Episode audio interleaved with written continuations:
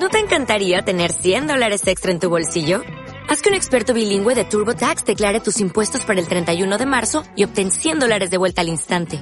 Porque no importa cuáles hayan sido tus logros del año pasado, TurboTax hace que cuenten. Obtén 100 dólares de vuelta y tus impuestos con 100% de precisión. Solo con Intuit TurboTax.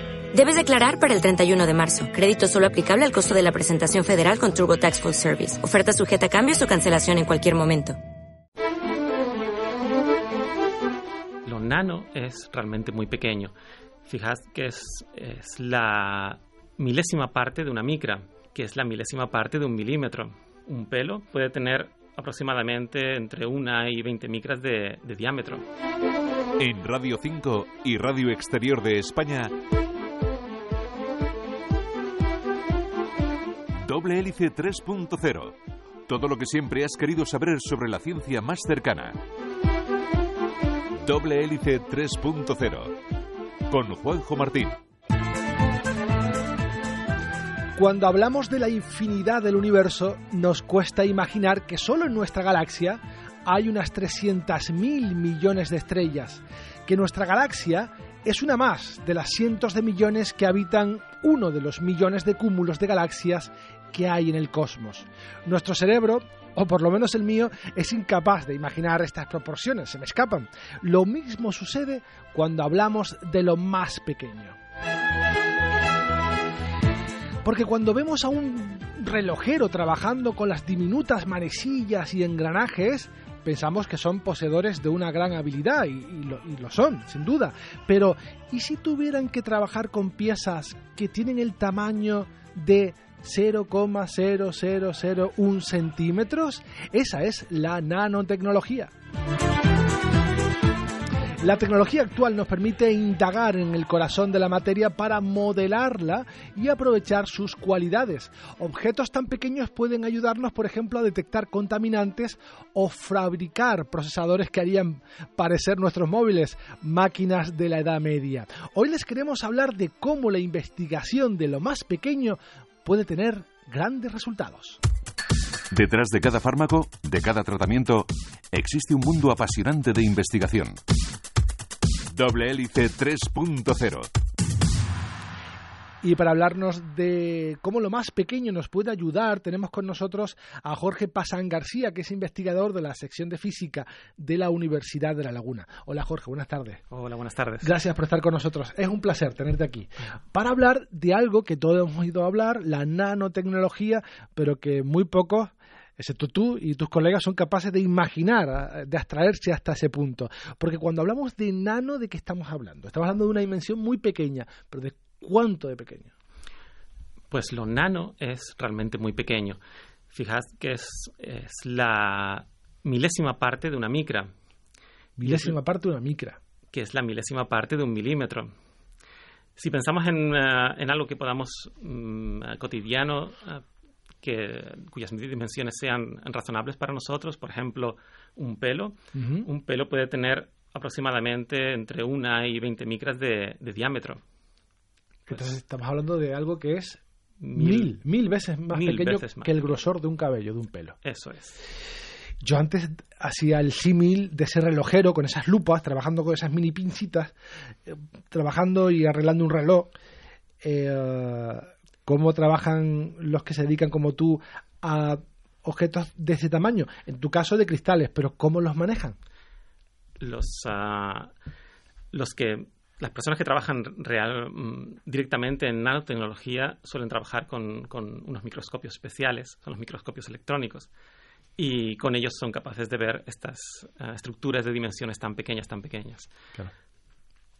Uh, con los microscopios electrónicos y se pueden uh, ver hasta incluso los, los átomos en una, en una, superficie metálica. O sea que ellos no tienen problemas para visualizar y para manejar uh, uh, estructuras tan, tan, tan pequeñas. Claro. Con pinzas no lo harán, eso seguro. Pinzas, seguro que no. seguro que no. La nanotecnología está, nos dicen, llamada a cambiar el mundo, una revolución que, que se ha producido en los últimos años, pero ¿por qué? ¿Por qué nos dicen constantemente que esta, ese mundo de lo más pequeño ya sea nanotecnología o cristalografía al, que tú te refieres o trabajas, está llevado a cambiar o revolucionar nuestra vida. ¿Por qué? Pues ah, resulta que los materiales, cuando normalmente trabajamos con los materiales en su, en, su forma macroscópica, cuando los somos capaces de verlos y trabajar con ellos, cuando los podemos manejar con pinzas. Eh, en esos momentos los materiales tienen unas ciertas propiedades. Sin embargo, cuando los materiales eh, no alcanzan sino el tamaño de unos decenas de nanómetros, sus propiedades cambian. No son las mismas que tienen cuando eh, tienen un tamaño de centímetros. Por ejemplo, Ah, podemos hablar de los uh, clústeres de, oro, ¿vale? O sea, nanopartículas de oro de tamaño de 15 nanómetros tienen propiedades fluorescentes, que el oro en, nuestros anillos no las tiene. No las tiene. Entonces, son esas nuevas propiedades lo que hace que la nanotecnología tenga tanto potencial. Hace unas semanas hablábamos de la física de altas presiones y, es básicamente lo mismo, como determinados elementos que a presión normal pues son cotidianos y no tienen ninguna propiedad interesante, sometidas a altas presiones cambian y son sorprendentes, ¿no? Con la nanotecnología igual, solo dos o tres átomos de oro pueden ser completamente diferentes a un anillo de oro, por ejemplo, no tiene nada que ver. Nada que ver, eso es. Eh, incluso en la propia mm, estructuras nanométricas, un pequeño cambio de tamaño puede hacer cambiar las propiedades completamente son los efectos cuánticos que aparecen cuando los tamaños de las estructuras son ah, del orden de las, ah, de las ondas que los, que los generan. Eh, cuando son estructuras tan pequeñas, pueden cambiar sus propiedades ah, muy fácilmente. Los, en particular, las estructuras de oro son particularmente curiosas porque son de diferentes colores según el tamaño que tengan. Las hay rojas, azules, eh, son... Qué curioso. Sí.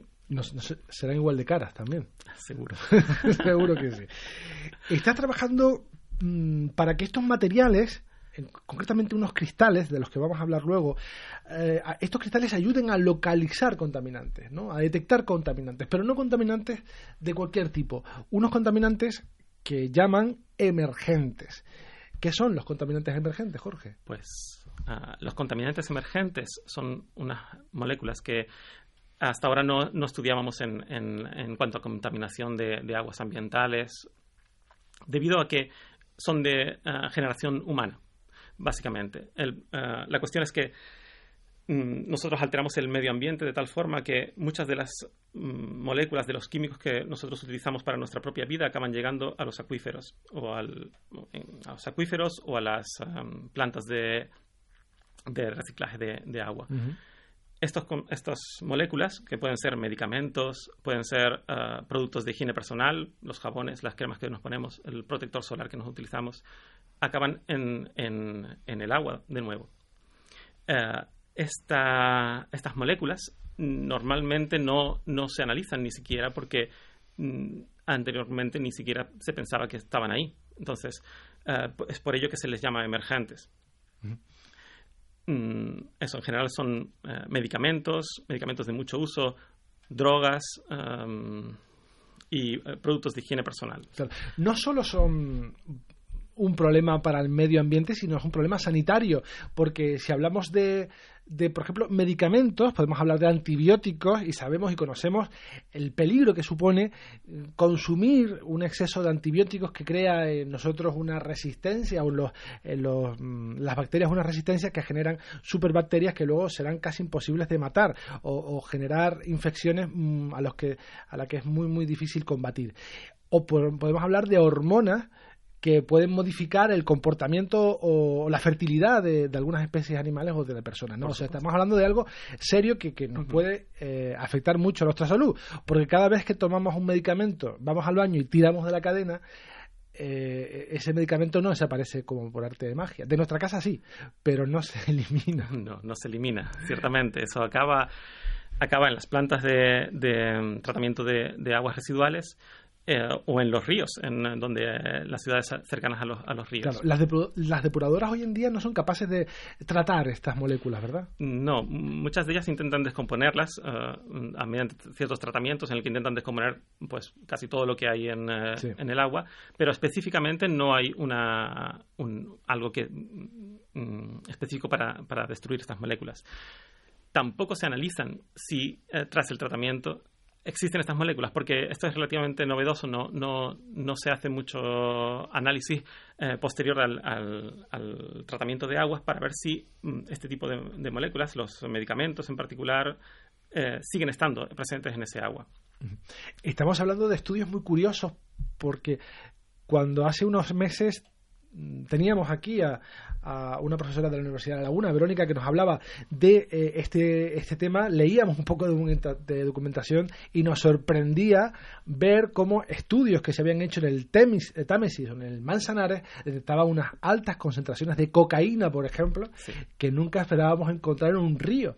Y ahí están. Sí, sí. Y es un agua que estamos consumiendo y del cual le estamos regando eh, nuestros campos, etcétera. Sí, sí, es por ello que seguramente comentaron que, la Unión Europea se plantea cambiar sus directivas respecto a la calidad del, agua e incluir eh, muchas de estas moléculas que llamamos contaminantes emergentes, estos medicamentos, estas drogas.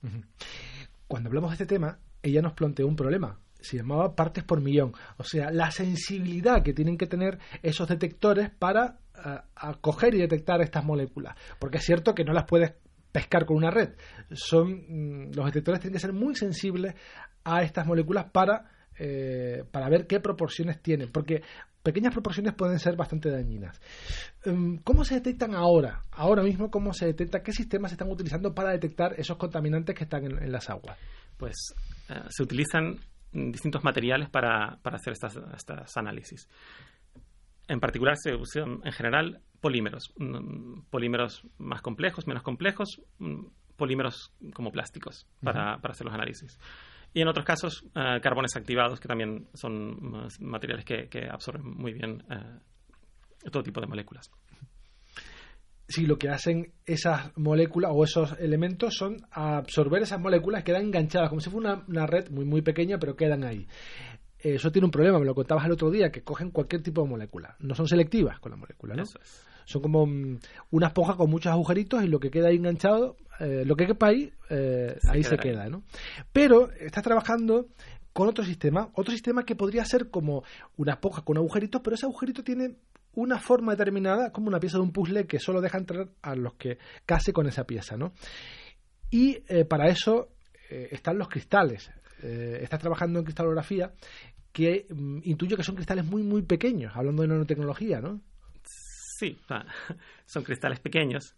Y, mm, pero bueno, pero lo que, lo que, lo que fabricamos son, son un tipo de materiales que sería más bien, eh, poniendo un símil, como un, como un tamiz. Un tamiz en el que podemos cambiar el tamaño del agujerito del, del tamiz. Entonces, para cada tipo de molécula podemos eh, eh, elegir un tamiz adecuado. Un tamiz que además eh, podemos incluirle ciertos eh, grupos funcionales, ciertos eh, átomos que sean más atractivos para ciertas moléculas. De tal forma que hacemos un tamiz específico para un contaminante específico. para, cada, para cada molécula que, nos interese tenemos un detector distinto. Eso es. Podemos fabricar uno distinto, sí. Estos materiales se llaman redes metalorgánicas porque están fabricadas por un metal y una parte orgánica que se combinan como si fueran un puzzle para formar una red ordenada de moléculas eh, orgánicas y átomos metálicos.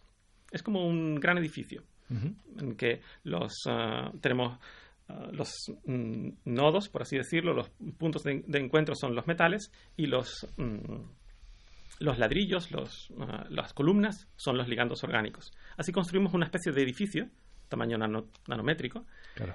Eh, en el que los, eh, los, huecos, las ventanas, serían los espacios por donde van a entrar nuestras, nuestras moléculas de contaminante. Eh, son cristales. ¿Por qué son cristales? Porque estos, estos metales y estos ligandos orgánicos están ordenados, formando un edificio que está ordenado. Como está ordenado, es un cristal. Es la diferencia entre los cristales y lo que no es cristalino. Claro. El orden. El, primer contacto que tenemos con un cristal seguramente es un vaso. Y, damos, y por extensión todo lo que es transparente y de ese material decimos que es cristal. Pero la definición científica es diferente. Un cristal es una estructura ordenada. Eso es. De átomos ordenados. Un vaso es un vidrio. O sea, el cristal, que nosotros llamamos cristal normalmente, es un vidrio. Ah, de hecho, es una historia muy bonita porque el, eh, la palabra cristal, nosotros la, hemos cogido de, eh, viene del griego, cristalos, que significa materia enfriada. Y, resulta que eh, antes las ventanas se hacían con, con cristales, de verdad, con cristales ordenados de yeso, que se cortaban en láminas y se colocaban en las ventanas. Eran de verdad cristales en esa época. En esa época sí. En la época romana. Sí. Y luego se inventó el vidrio plano. Y el vidrio plano pasó a sustituir al cristal de yeso. Pero nosotros seguimos llamando a las Claro. ventanas cristales. Y de ahí la confusión eh, con el cristal y el vaso de cristal o la ventana. Es vidrio, o sea que ya de cristal no tenemos. No, No. hay cristal, No, es vidrio. es vidrio. Vale. Cristal es solo en tu laboratorio, ¿eh? Bueno. En nuestras casas no hay cristal. Sí, hay muchos cristales. El azúcar, por ejemplo. el azúcar, es verdad, es verdad. el azúcar, y en muchos la sal. minerales. Los metales son todos cristalinos. Lo interesante de los cristales, y lo interesante de estos materiales que nosotros fabricamos, es que como son cristalinos, eh, somos capaces de, de utilizar una técnica que se llama la difracción de rayos X para poder eh, establecer cuál es la posición de cada átomo en esa estructura. Que con el- los amorfos, con los, los vidrios o con los plásticos, no somos capaces. De tal forma que yo en mi material, en mi red metal orgánica, sé exactamente dónde están los metales y todos los átomos que conforman mi molécula orgánica. Sé exactamente cómo es la estructura nanométrica de mi material. Eso me da muchas ventajas porque puedo saber cómo va a interaccionar la molécula contaminante con mi material. Porque incluso puedo determinar la estructura, con un poco de suerte, de la molécula contaminante dentro de mi material y puedo saber exactamente cuáles son las interacciones entre la molécula de contaminante y mi material. Esto mm, realmente aporta muchas ventajas a la hora de conocer cómo puedo eh, modificar eh, estos materiales para que sean mejores ah, a la hora de atrapar estas, estas moléculas. Esa es la manera que tienes de trabajar con estas estructuras, a través de rayos X. Los rayos X te dan la forma de visualizar tu trabajo o también de ir moviendo átomo a átomo hasta- construir la estructura, No, solamente de verlo. de eh, determinar la estructura, sí. Es como No- una foto. Mm, no es exactamente una foto, porque no, no es como un microscopio electrónico, sino eh, es eh, una medida, no es directa, como un microscopio electrónico, en el que yo veo lo que está, lo que está ocurriendo allí, sino es indirecta. Yo hago un- una medida y de los resultados de esa medida interpreto para obtener una estructura. Pero sí, al final soy capaz de ver la estructura. Cómo de- la estructura. de- material. Luego seguiremos hablando de, mm, de esta área tan interesante de la cristografía y de mm, qué aplicaciones tiene y, y va a tener. Pero antes vamos a cambiar de tema para recordar a una gran investigadora que nos dejó la semana pasada, Margarita Salas. Luego, luego más nanotecnología.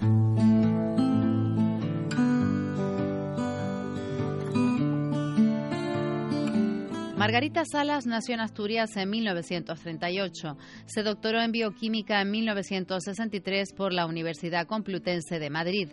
Al acabar la carrera y hasta 1967 trabajó como investigadora postdoctoral en la Universidad de Nueva York junto al premio Nobel español Severo Ochoa.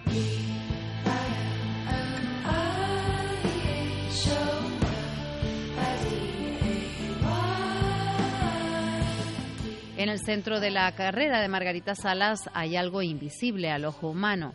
Se trata de un virus con solo 20 genes y con un nombre extraño, Pi29. Es un virus inofensivo excepto para cierto tipo de bacterias al que los científicos conocieron por primera vez gracias a una foto de microscopio electrónico. Cuando Margarita Salas comenzó a trabajar en este campo no podía saber las consecuencias que tendría su investigación.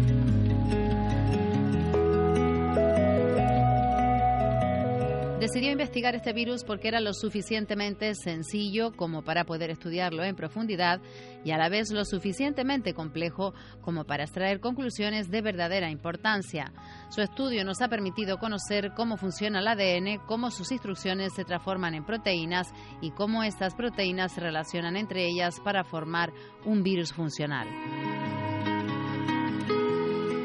Las herramientas y los conocimientos generados por Margarita Salas en más de 40 años de trabajo han formado a generaciones de investigadores, impulsando enormemente el campo de la biología molecular en España y surtido la caja de herramientas de la biotecnología.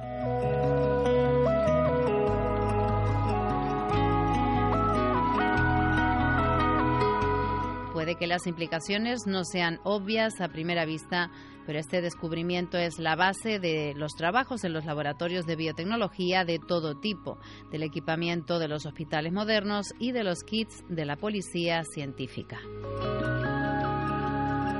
Una vida dedicada a la investigación y a la ciencia, donde tuvo que superar grandes escollos, algunos relacionados con su condición de mujer, barreras que ha ido tirando a lo largo de este camino, que ya andan con normalidad miles de científicas en nuestro país, gracias, entre otras, a Margarita Salas.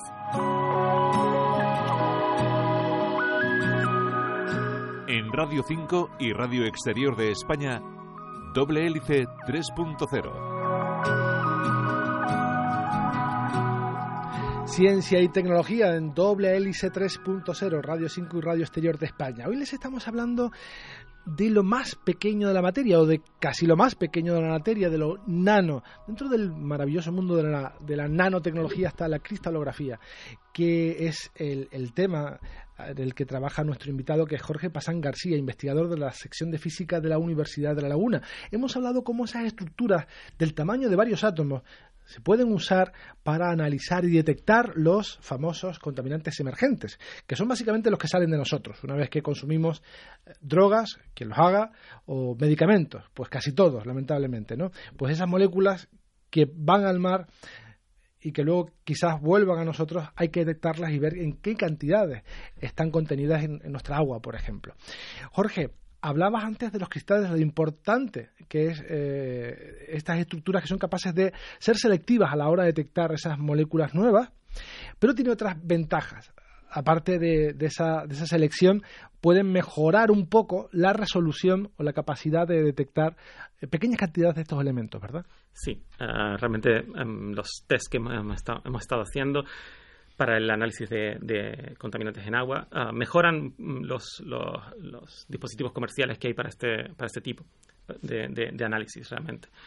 Y, y, bueno, y por eso nos hemos propuesto un poco intentar utilizar estos materiales para ah, fabricar dispositivos para el, eh, el análisis de, aguas, el análisis de, muestras ah, acuosas hemos hecho mucho hincapié en lo pequeño que son estos sistemas y quizás alguien está pensando en cómo algo tan pequeño del tamaño de una molécula se puede coger, llevar a un sitio, ponerle una muestra de agua y ver si tiene contaminantes o no. Pasar de lo micro a lo macro. ¿Cómo es ese puente?